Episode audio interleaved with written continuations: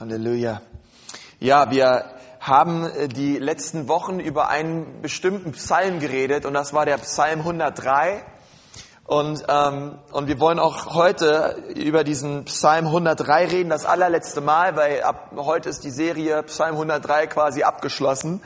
Und ähm, wir haben letzte Woche darüber geredet, dass unser Gott uns erlöst aus der Grube. Und heute wollen wir darüber reden, dass er uns krönt mit Gnade und Erbarmen. Und wir möchten mal gemeinsam lesen, Psalm 103, die Verse 1 bis 5. Lass uns nochmal gemeinsam dazu aufstehen, einfach um Gottes Wort zu ehren. Und lass uns das mal gemeinsam lesen. Psalm 103, 1 bis 5. So laut wir können, preise den Herrn meine Seele und all mein Inneres seinen heiligen Namen. Preise den Herrn meine Seele und vergiss nicht all seine Wohltaten, der da vergibt all deine Sünde und der da heilt all deine Krankheiten der dein Leben erlöst aus der Grube, der dich krönt mit Gnade und Erbarmen, der mit Gutem sättigt dein Leben, deine Jugend erneuert sich wie bei einem Adler. Herr Jesus, wir danken dir für dein Wort, wir danken für diese unglaublich starken Verheißungen, Herr. Und wir danken dir dafür, Jesus, dass wir sie im Glauben ergreifen dürfen. Und ich danke dir, Jesus, dass du jetzt dein Wort segnest, Herr, dass es ausgeht in Kraft, Herr. Und ich bete so, Jesus, dass du unsere Herzen veränderst, dass wir nicht mehr dieselben sind. Herr, hilf uns bitte nicht nur Hörer, sondern auch Täter deines Wortes zu sein. In Jesu Namen. Amen. Amen. Ihr könnt euch wieder setzen. Ähm, ja, heute möchte ich darüber reden, dass Gott einer ist, der uns krönt mit Gnade und mit Erbarmen. Ähm, jemanden zu krönen bedeutet, jemanden zu ehren. Wir kennen das ja, wenn Leute Leute ehren, ja, irgendwelche Stars vorne auf der Bühne stehen und sie werden, ja, sie kriegen irgendwie einen Oscar oder irgendeinen anderen Preis für außerordentliche Leistungen. Ähm, und ich denke manchmal, hey, die Welt ist ziemlich gut da drin, andere Menschen zu ehren. Ja, äh, Leute werden ausgezeichnet und ähm, aber ich möchte sagen, unser Gott ist sehr auch sehr gut darin, ähm, Menschen zu ehren. Gott liebt es, Menschen zu ehren. Und es ist eine gute Sache, von Gott geehrt zu werden. Ich denke mir, hey, das Beste, was Gott sagen kann über dem Leben eines Menschen, ist gut gemacht, du treuer und, und, und, und guter Knecht. Ja, Jesus sagt das so, dass am Ende der Zeit es so wichtig ist, dass alle, die Jesus treu nachgefolgt sind und ihm gedient haben, hey, das ist quasi das höchste Lob ist. Ja, dass Gott eines Tages vor uns steht und sagt, hey, gut gemacht, Konsti. Ja, du hast, du hast ein Leben gelebt, was zählt. Und ich glaube, das ist stark, wenn wir sagen, Gott, wir sind aus danach, ein Leben zu leben nach deiner Ehre. Und wir wollen das so hören von dir, Gott. Wir wollen das, wir wollen das erleben in unserem Leben, Gott, dass du ein Gut gemacht hast über unser Leben. Wer von euch sieht das auch so und sagt, hey, das ist das, was ich mir wünsche in meinem Leben. Hey, weil das ist so powerful. Und Gott, Gott liebt es, Leute zu nehmen und sie zu ehren. Gott liebt es, Leute zu nehmen und sie zu krönen. Wenn, wenn, wir uns, wenn wir uns die Bibel anschauen, wenn wir uns zum Beispiel das Leben von David anschauen, dann nahm Gott einen kleinen Hirtenjungen und er hat sich an ihm verherrlicht und er hat aus diesem kleinen, unscheinbaren Hirtenjungen einen König gemacht für ganz Israel. Unser Gott liebt es, kleine, unbedeutende Leute zu nehmen, sie zu krönen mit Gnade, mit Gunst und mit Erbarmen und durch sie außergewöhnliche Dinge zu tun. Gott liebt es, gewöhnliche Typen zu nehmen und durch sie außergewöhnliche Dinge zu vollbringen. Ich sag dir, wenn du gewöhnlich bist und wenn du sagst, hey, ich bin nicht gerade hier äh, der, auf den alle schauen, ich bin nicht gerade der, der gerne auf einer Bühne steht, ich bin eigentlich eher unscheinbar, eher schüchtern und zurückhaltend. Hey, du hast die besten Voraussetzungen im Reich Gottes, dass Gott dich wirklich gebrauchen kann. Hey, ich möchte dir sagen, Gott möchte durch dein Leben wirken. Gott möchte dich gebrauchen. Gott möchte mit gewöhnlichen Typen außergewöhnliche Dinge tun. Denn ehrlich gesagt, ähm, umso gewöhnlicher der Typ, umso mehr wird Gott geehrt und verherrlicht. Es ist eine Wahrheit. Wisst ihr, deswegen glaube ich auch, dass, Sam, dass Simson in der Bibel kein, kein Kraftprotz war, der solche Muskeln hatte und siebenmal in der Woche bei McFit war und völlig aufgepumpt war. Ich glaube, Simson war ein kleiner, schwacher Mann. Deswegen konnten die Philister einfach nicht rausfinden, wo lag seine Kraft. Wo war seine Stärke? Hey, wäre wär, wär seine Stärke in solchen Muckis gewesen, hey, das hätten sie rausgefunden, die hätten sie irgendwie abgeschnitten, wollte ich schon sagen. Ja, keine Ahnung, was man mit Muskeln macht, aber äh, sie wussten es einfach nicht. Und ich sag dir, warum sie es nicht wissen, warum, weil er ein kleiner, dünner Mann war. Aber Gott lebte in ihm.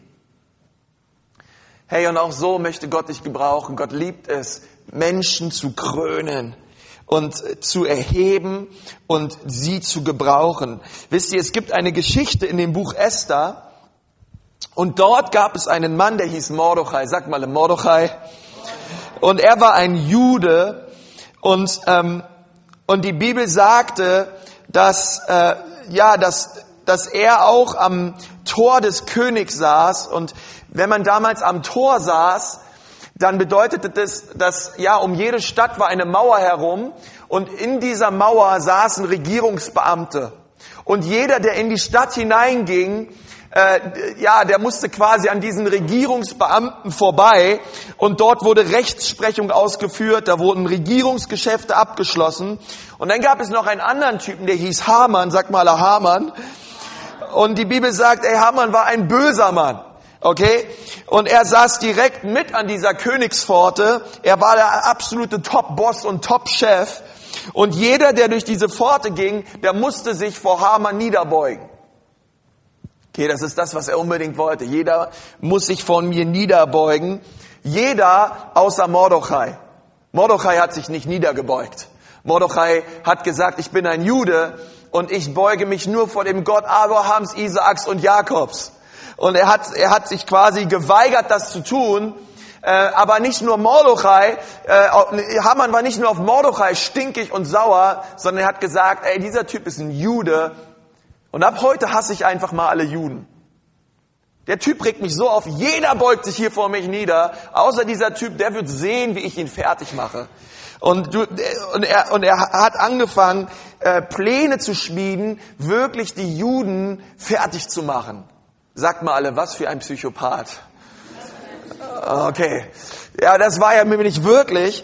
Und eines Tages hat Mordechai nämlich etwas mitbekommen, dass es Leute gab in der Stadt, die haben einen hinterlistigen Plan geschmiedet, um den König umzubringen.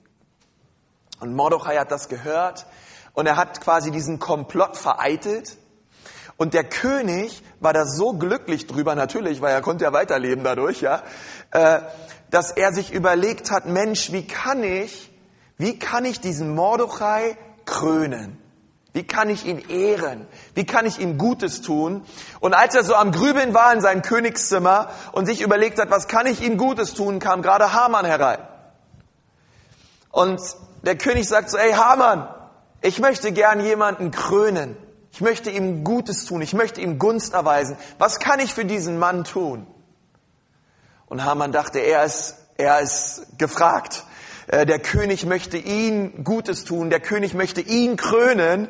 Und er packt natürlich fett aus, ja, und sagt, hey, also, lieber König, äh, wenn du irgendwen krönen möchtest, ey, ich würde sagen, du holst deine ganzen hübschen Prinzessinnen und dann holst du die ganzen Pferde raus und dann kleidest du diesen Mann in deinen besten königlichen Gewändern. Und dann lässt du diesen Mann auf einer Parade in, in, den, in die Mitte der, der Altstadt führen. Und dann lässt du all die Leute kommen. Und dann lässt du ausrufen, schaut alle her, so geht der König mit dem Mann um, äh, den er lieb hat, den er krönt, dem er die Gunst schenken mag. Und der König hat sich das von Haman angehört und hat sich, Hammer, Stark. Hey, Haman, das ist so eine gute Idee. Haman, ich möchte, dass du genau so mit Mordechai umgehst.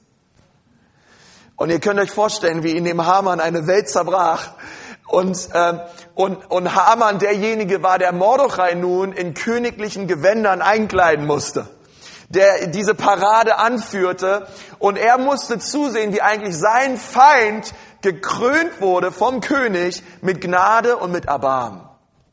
Und ich möchte sagen, das ist ein Sinnbild für uns. Unser Gott krönt uns mit Gnade und mit Erbarmen. Er gibt sein Leben für uns. Er kleidet uns, sagt die Bibel, in Gewändern der Gerechtigkeit und der Freude. Und der Teufel muss zusehen und kann nichts dagegen tun. Und er hat kein Anrecht über uns. Und ich finde das so stark, dass Gott uns Menschen nimmt und sagt, Ich nehme den Menschen als eine Trophäe meiner Gnade und ich werde mich so an ihn verherrlichen. Und der Teufel kann noch so viele bösartige, ähm, äh, bösartige Komplotte schmieden. Es wird ihm nicht gelingen. Ich werde mich an ihm verherrlichen. Ich finde das so stark, ähm, dass Gott das so tut und dass er es liebt, auch Menschen ja, zu gebrauchen, zu krönen mit allem, was dieser Mensch braucht, um ein Leben zu leben, was Gott ehrt. In Epheser 2, Vers 6 steht, dass Gott uns mit auferweckt hat und mit versetzt hat in himmlische Regionen in Christus Jesus. Dass Gott uns versetzt hat, hey, dass Gott uns einen, einen Platz gibt der Ehre und der Gnade. Hey, und das tut er nicht, weil wir alles richtig machen, weil wir toll sind, ja, ehrlich gesagt sind wir es absolut nicht. Ja, aber er tut es, weil er ein gnädiger Gott ist. Und seine Gnade ist dann mächtig, wenn die Sünde übergroß ist. Und Menschen das erkannt haben, sie brauchen die Gnade eines gerechten Gottes. Ehre bedeutet jemanden Gunst schenken. Und heute wollen wir darüber reden, wie Gott uns Gunst schenkt. Wie können wir Menschen sein, auf denen die Gunst Gottes ruht? Ich meine, ich bin sehr daran interessiert, in der Gunst Gottes zu leben. Ich weiß nicht, wie es dir geht. Es ist toll, die Gunst meiner Frau zu haben. Äh, es ist toll, die Gunst meiner Vorgesetzten zu haben. Äh, es ist irgendwie toll, Gunst von Menschen zu haben. Aber ehrlich gesagt, die Gunst Gottes.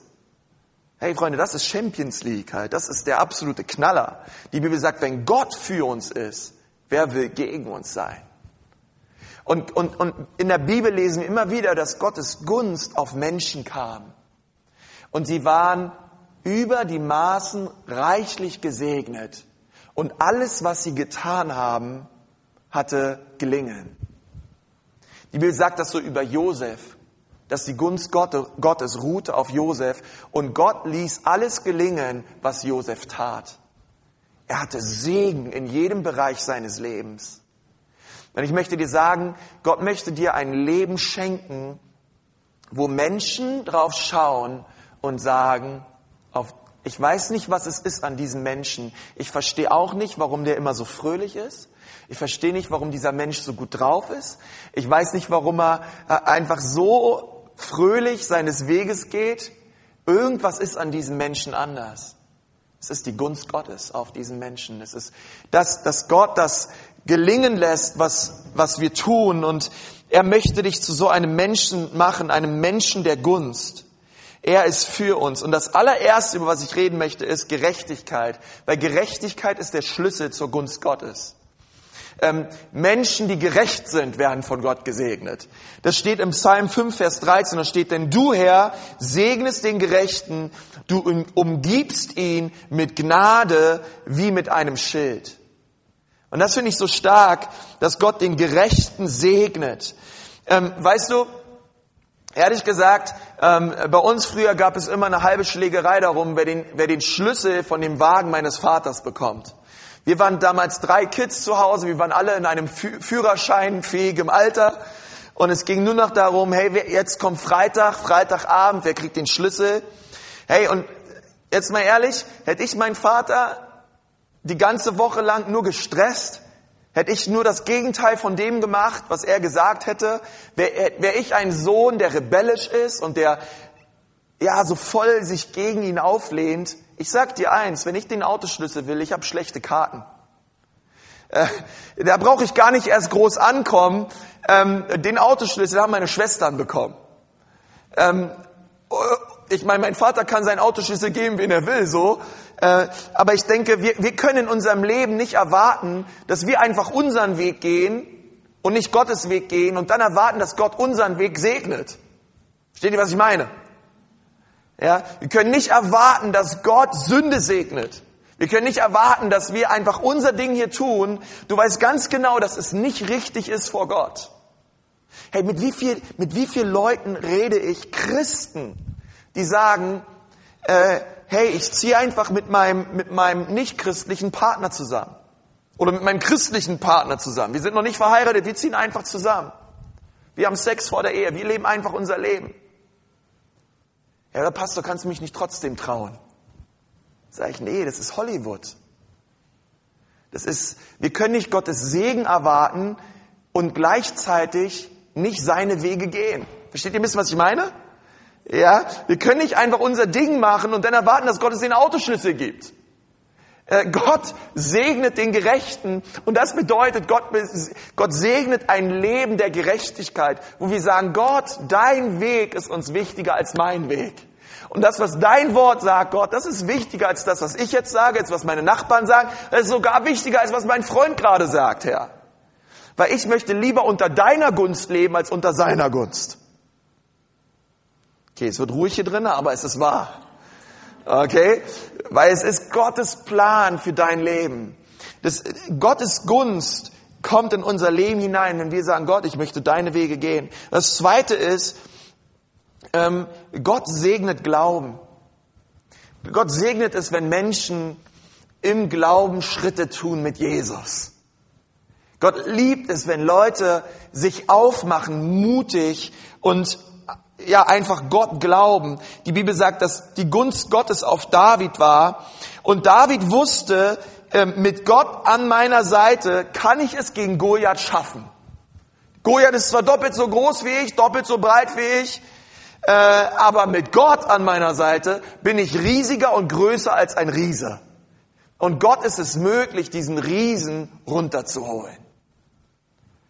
Hey, wisst ihr, ähm, die Bibel sagt, dass David sich fünf Steine genommen hat.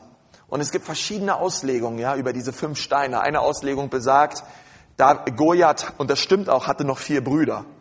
Ja, und David dachte sich, na gut, für jeden Bruder, ach, ich, ich rotte gleich die ganze Sippe aus. Ja, ich mache die alle fertig. Es gibt noch eine andere Auslegung, die finde ich auch sehr gut. Jeder Stein steht für einen Buchstaben, ja, J-E-S-U-S. Ja. Äh, und die dritte Auslegung, das ist mein persönlicher Favorit, die besagt, hey, wenn der erste Stein nicht trifft, na und, dann nehme ich halt einen zweiten. Wenn der zweite nicht trifft, na und, dann nehme ich halt einen dritten. Wenn der dritte nicht trifft, na und, und so weiter. Aber von diesen fünf, einer wird gewiss treffen. Äh, ich war letztens äh, auswärts predigen und so. Dann habe ich auch gesagt, hey, ich habe ich hab das ganze Gepäck voll mit Predigten. Ich weiß noch nicht, welche ich heute Abend bringe, aber irgendeine wird schon treffen. Und manchmal denke ich so, ähm, so, im Glauben zu gehen, ja, dass wir sagen, hey, ich weiß noch nicht ganz wie, wie es funktionieren wird, aber ich glaube, es wird passieren, weil Gottes Wort wahr ist. Ich weiß jetzt noch nicht ganz wie, Herr, aber ich glaube deinem Wort, dass es passieren wird, auch wenn es ein Stein braucht, zwei Steine braucht, drei Steine braucht. Gott, ich im Glauben schieße ich einfach alles ab, was da ist und irgendwas wird schon treffen, Herr. Okay, weil der Feind ist besiegt. Okay, und das müssen wir wissen, ja.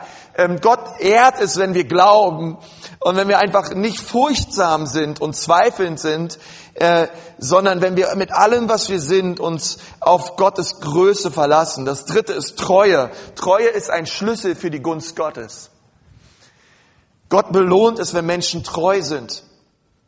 Die Bibel sagt, Mose war treu im ganzen Hause Gottes. Das Volk hatte Angst, außer Josua und Kaleb, sagt die Bibel. Äh, und alle anderen mussten sterben aus dem Volk. Und Gott hat Josua gebraucht, um das Land einzunehmen, was Gott den Israeliten vor langer, langer Zeit verheißen hat. Und weißt du, was ich cool finde? Josua war immer an der Seite von Mose. Josua ging mit Mose gemeinsam auf den Berg. Mose hat gesagt, hey Gott, Gott wird zu mir sprechen. Josua war dabei. Aber nur bis zu einer gewissen Höhe. Danach hat Mose gesagt, hey, ab hier möchte ich selber weiterlaufen. Bleib du mal hier und warte auf mich. Und Moses ging hoch, weiter hoch und er hatte Gemeinschaft mit Gott. Und wisst ihr, und Josua wartete dort am Berg auf Mose 40 Tage lang. Also ich meine, spätestens nach dem dritten Tag hätte ich Mose mal angerufen und habe gesagt, Mose, wie lange willst du jetzt noch in der Gegenwart Gottes verbringen? Ja? Komm mal hier runter, mir wird langsam kalt oder so. Aber Josua blieb dort ein Tag, zwei und die ganze 40 Tage lang hat er treu gewartet auf Mose. Und überall, wo Mose war, war auch Josua zugegen. Und es ist es nicht interessant, dass Josua derjenige war, der das Volk Israel hineingebracht hat ins neue Land. Ich sag dir warum, weil er treu war. Gottes Gunst ist auf den treuen Menschen. Gottes Gunst ist auf den Menschen, die treu dabei sind, Jesus nachzufolgen. Das hat ganz viel damit zu tun, dass wir ihm täglich nachfolgen. Leute, die treu sind, Leute, die nicht mal sagen, ich glaube an einen Sonntagsgott, ja, wo wir unsere frommen Masken aufziehen und alles ist irgendwie heil und gut, sondern Leute, die treu Montag, Dienstag, Mittwoch, Donnerstag, Freitag, Samstag, Sonntag mit Jesus gehen. Da sagt Gott, auf diesen Menschen lege ich meine Gunst. Und alles, was sie tun, soll gesegnet sein. Treue Menschen, Leute, die auch treu in den Gottesdienst kommen, Leute, die treu in Kleingruppen gehen, Leute, die einfach sagen, Gott, ich möchte mich treu gebrauchen lassen von dir. Das segnet Gott. Und da packt er seine Hand drauf. Das vierte, ein vierter Schlüssel für die Gunst Gottes ist Demut. Da steht in 1. Petrus 5, Vers 6, so demütigt euch nun unter die gewaltige Hand Gottes, damit er euch erhöhe zu seiner Zeit.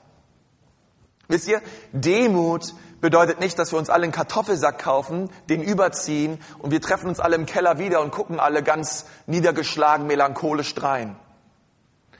Ja, und irgendwie, äh, so, manchmal gibt es ja so demütige Haltung. Demütige Haltung bedeutet, ich setze mich ganz nach hinten im Gottesdienst. Ich bin ja demütig.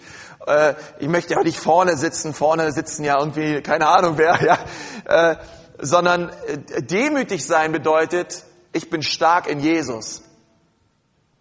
Das bedeutet demütig sein. In jeder Lage meines Lebens bin ich nicht stark aus mir heraus, sondern bin ich stark aus Jesus heraus. Deswegen hat Demut sehr viel mit unserem Gebetsleben zu tun. Weil wenn wir nicht beten, dann ähm, sagen wir dadurch automatisch aus, dass wir es selber schaffen. Herr, ich schaffe es selber in meinem Leben. Ich brauche für morgen nicht zu beten, Gott, denn irgendwie werde ich morgen schon hinkriegen. Den Job schaffe ich schon alleine. Die Kinder kann ich auch alleine großziehen. Essen werde ich auch noch schaffen, ja, mich ins Auto zu setzen, zum nächsten Lidl zu fahren, das kriege ich gerade noch hin. Und so vergehen Wochen, so vergehen Monate. Und, und das Gebetsleben ist, ehrlich gesagt, am, überhaupt nicht lebendig und frisch. Aber Menschen, die sich bewusst sind ähm, um der Kraft Gottes, das sind Menschen, die beten. Weil sie wissen, sie sind abhängig von der Stärke und von der Kraft Gottes. Gott, ich brauche dich morgen auf meiner Arbeit, Herr. Ich kann nicht ohne dich, Jesus. Ich brauche deine Stärke, ich brauche deine Kraft, ich brauche deine Freude, Herr. Bitte füll mich neu mit deinem Geist, Herr. Ich sehne mich nach dir. Das ist Demut.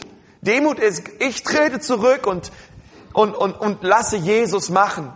Hochmut bedeutet, ich trete hervor, mach mein eigenes Ding und erinnere mich, ah ja, dreimal am Tag vorm Essen, ich muss ja noch beten. Aber irgendwie schaffen wir unser Leben schon selber. Und Gott sagt, hey, demütigt euch unter der starken Hand Gottes, nicht unter der schwachen Hand Gottes, weil Gottes Hand ist stark. Und wenn wir uns darunter demütigen, dann kommt seine starke Hand in unser Leben und Dinge funktionieren, weil er ein Gott ist, der uns sättigt mit Gutem. Deswegen, ich möchte dir sagen, jeder Lage deines Lebens, demütige dich vor deinem Gott, streck dich aus nach ihm, tritt in den Hintergrund, damit er nach vorne kommt. Ja, es gibt so ein Lied von Lecrae, da, da, da singt er so, ähm, I will play the background oder so. Irgendwie so, ne? Wo er sagt, ich möchte in den Hintergrund, ich möchte in den Background gehen. Es geht nicht um mich. Jesus, du sollst auf der Bühne stehen und du sollst verherrlicht werden. Das fünfte ist, jage von ganzem Herzen Jesus nach. Ist der Schlüssel zur Gunst. Und ich möchte dir auch sagen, wieso. Ich habe einen Vers gelesen in 1 Samuel 3, Vers 3 und dort steht, dass Samuel neben der Lade schlief. Also die Bundeslade war damals ähm, quasi ja das Ding, durch welches sich Gott seinem Volk offenbart hat. Es gab ein Allerheiligstes, es gab ein Tempel, es gab ein Allerheiligstes, es gab eine Stiftshütte besser gesagt. Und man ging quasi in dieses Allerheiligste hinein und dort lag aus purem Gold diese Bundeslade mit den zehn Geboten drin. Und Gott hat gesagt, ich, ich bin dort, wo die Bundeslade ist. Ich bin dort, wo die Stiftshütte ist. Meine manifestierte Gegenwart auf dieser Erde wird in dieser Stiftshütte sein. Und Samuel schlief neben der Lade. Der ist dort, der ist dort aufgewachsen in der Gegenwart Gottes. Und Gott hat zu ihm gesprochen. Gott hat gesagt, Samuel, Samuel. Und Samuel dachte, sein, sein Lehrer Eli ruft ihn. Und er ist immer wieder zu Eli gegangen. Und Gott rief ihn nochmal, Samuel, Samuel. Und, er, und Eli hat gesagt, hey, wenn du das nächste Mal hörst, wie Gott dich ruft, dann sag Gott, hier bin ich, sprich zu mir. Und, und das zeigt uns, dass Gott zu Menschen spricht, die in seiner Gegenwart sind. Okay, das, deswegen, wir brauchen die Gegend, wenn wir ein Reden Gottes brauchen in unserer Situation hinein, in unser Leben hinein, es ist so wichtig, Zeit zu verbringen in seiner Gegenwart. Und es, ich, ich, es gibt so viele Wege, die Gegenwart Gottes zu suchen. Aber ich möchte dich ermutigen, es ist so wichtig für unsere Nachfolge, es ist so wichtig für unser Leben.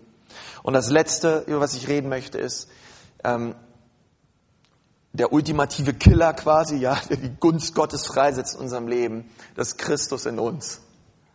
Christus in uns. Ähm, als Jesus getauft wurde, da hat der Vater gesagt, das ist mein Sohn, an dem habe ich wohlgefallen.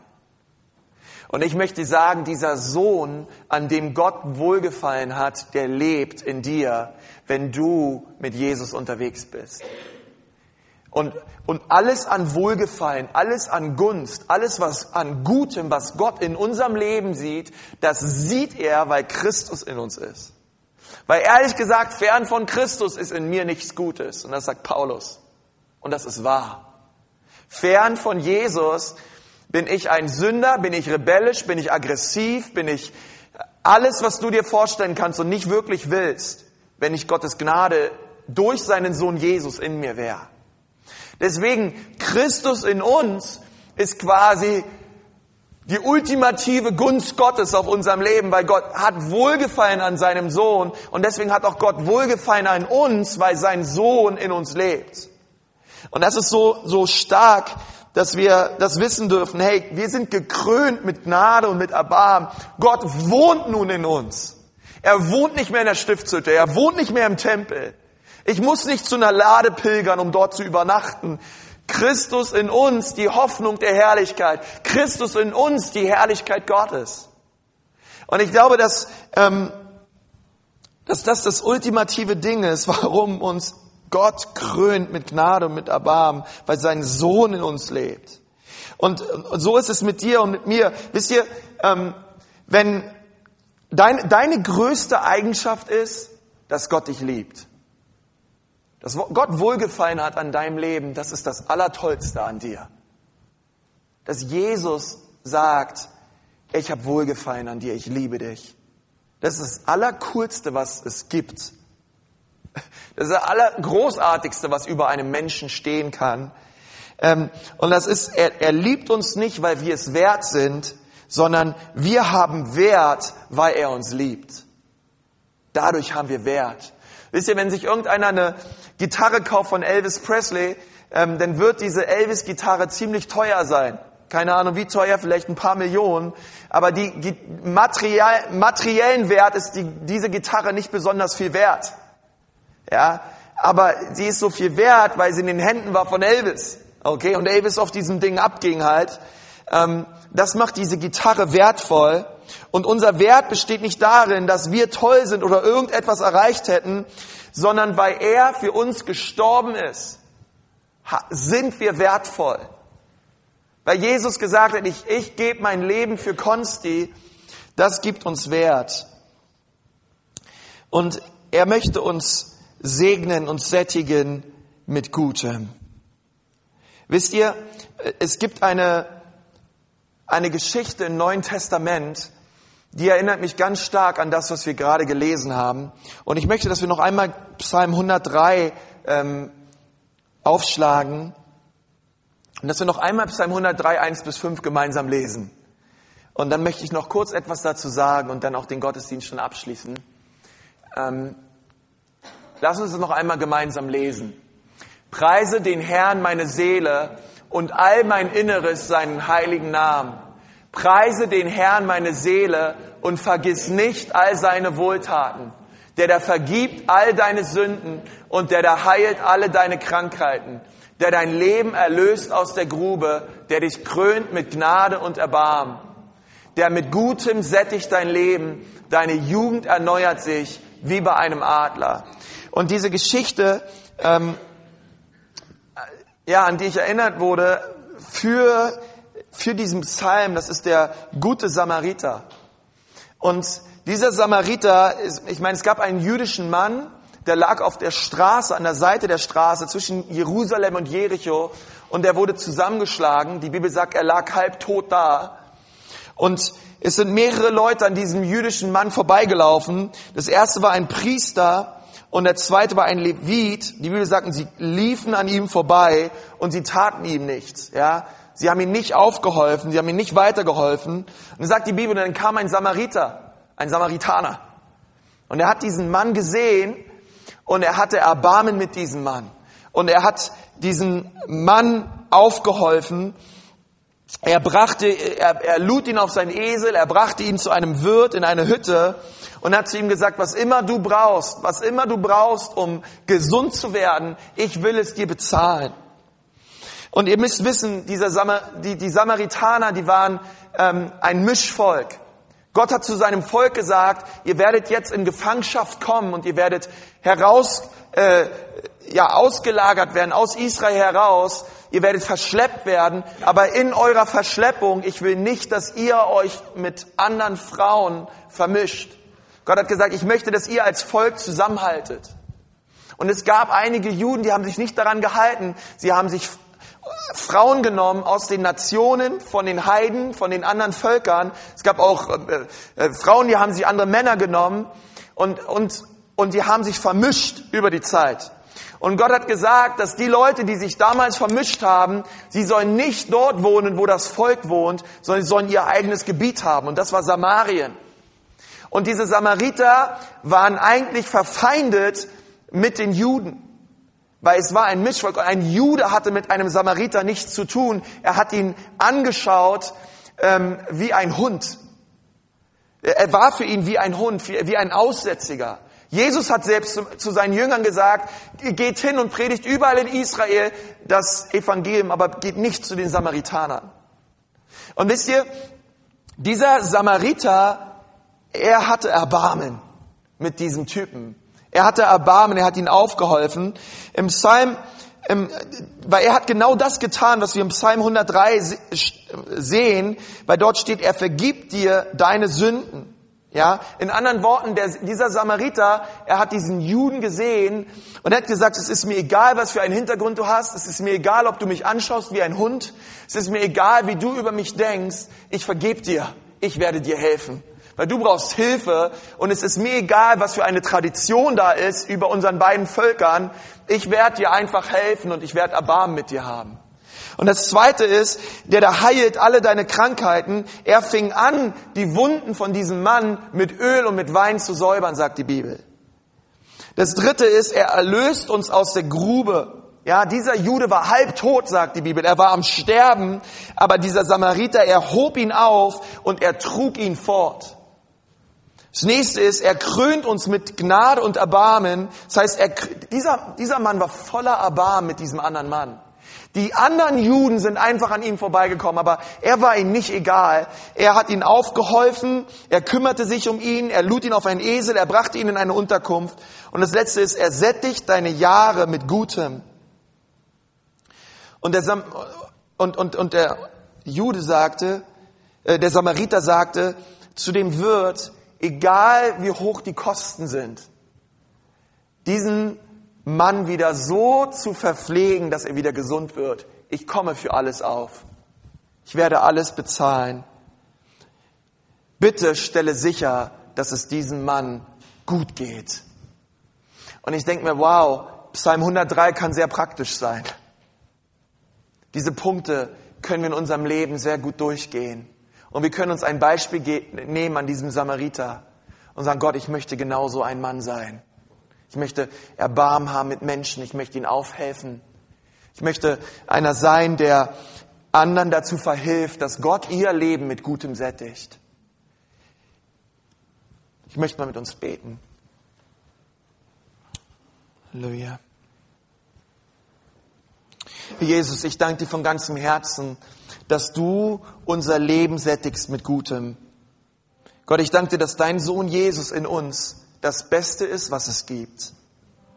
Ich danke dir, Herr, dass du uns auch an diesem Abend krönst, Herr, mit Gnade und mit Erbarmen. Und ich danke dir, Gott, für deine Liebe. Ich danke dir, Gott, für deine Größe. Ich danke dir, Gott, dass wir gerecht stehen dürfen vor dir. Herr, ich möchte dich fragen, heute Abend, das allererste, wie die Gunst Gottes freigesetzt werden kann über dein Leben ist, dass du gerecht vor Gott stehst. Herr, ich möchte dich fragen heute Abend, stehst du gerecht vor Gott? Oder ist dort Schuld zwischen dir und deinem Gott? Sind Sünden dort? Sind Dinge dort, die zwischen dir und deinem Gott stehen? Ist, ich möchte dich fragen, ist Jesus dein Herr?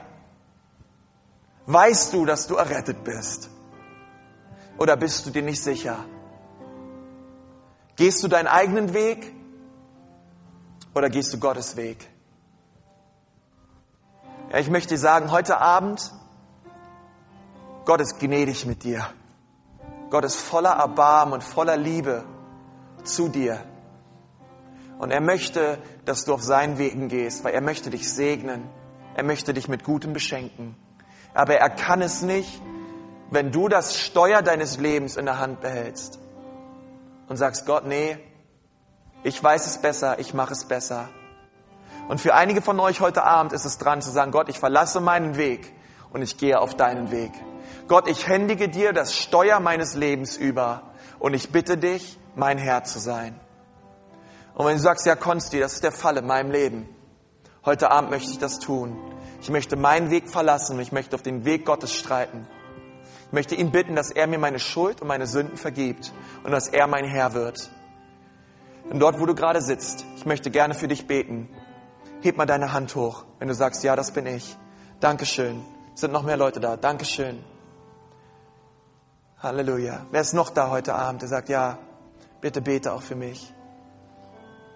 Dankeschön, ich sehe doch deine Hand. Oh Herr Jesus, ich danke dir für die Hände, die hochgegangen sind, Herr. Und ich bitte dich jetzt, Gott, dass du in das Leben dieser Menschen eingreifst, Herr. Herr, ich danke dir, dass wir das heute gehört haben, dass du ein Gott bist, der Außergewöhnliches tut an gewöhnlichen Menschen. Herr, ich bitte dich jetzt, dass du Außergewöhnliches tut, Gott, dass du mit deinem Blut, mit deiner Kraft hineinkommst in diese Herzen, Gott, dass du sie reinwäschst, Gott, von ihrer Schuld und von ihrer Sünde. Gott, ich bete um, ein, um eine Sehnsucht jetzt tief in ihren Herzen nach mehr von dir, Jesus. Herr, du schenkst diese Sehnsucht, Gott. Und ich bete, Gott, dass jetzt ein, ein Ausstrecken, ja, auf ihr Leben kommt, Herr. Ab heute, Jesus, dass sie sich mit allem, was in ihnen ist, ausstrecken, Gott, nach mehr von dir. Und ich bitte dich, Gott, dass dieser Startschuss heute, dass er echt erschallt und ertönt, Herr. Oh, ich preise dich, Jesus, dass du krönst uns, Herr, mit Gnade und mit Erbarmen. Und ich danke dir dafür, Herr. Und ich preise deinen Namen. Halleluja. Halleluja. Amen. Amen. Herr, ich möchte dir sagen, Gott möchte dein Leben sättigen mit Gutem. Wir haben, heute war das letzte Mal, wo wir über 100, Psalm 103 geredet haben. Also nicht für immer, wir werden da sicherlich nochmal drüber reden, aber jetzt erstmal für den Monat. Und ähm, Anne, wie stark, wenn du sagst, ich, ich möchte eine Psalm 103 Person sein. Ja, ich möchte das, was ich dort gelesen habe, Gott, ich bitte dich, lass es Realität werden in meinem Leben. Gott, ich bitte dich, lass es wahr werden, Herr. Dass diese Verheißung, die ich hier sehe in deinem Wort, Gott, dass sie sichtbar werden in meinem Leben. Herr, und ich glaube, dass Gott, wann immer wir im Glauben nach ihm rufen, uns nach ihm ausstrecken, er uns beschenken wird. Und ich wünsche mir so für dieses Haus, für die Menschen, die in dieses Haus kommen, dass ganz offensichtlich Gottes Hand auf ihnen ist. Ja, dass ganz offensichtlich Gottes Gnade auf ihrem Leben ist, Gottes Erbarmen auf ihrem Leben ist. Und, ähm, und du sollst so ein Mensch sein. Okay? Nicht irgendwer da vorne, nicht irgendwer da hinten, sondern du bist gemeint. Du bist der Mensch, den Gott krönt mit Gnade und mit Erbarmen. Er setzt dir eine Krone auf. Du hast sie nicht verdient, du bist nicht toll, aber er ist toll. Seine Gnade ist toll und er liebt es, sich zu verherrlichen an Menschen, die sich demütigen unter seiner Hand und die sagen, Gott, in meiner Schwachheit bist du stark und ich mache mich heute schwach vor dir Und ich bitte dich, sei du stark. In dieser Woche jetzt, Gott möchte stark sein durch dich. Gott möchte dich gebrauchen, einen Unterschied zu machen für ihn. Glaubst du es auch? Ja. Glaubst du das auch? Ja, Amen.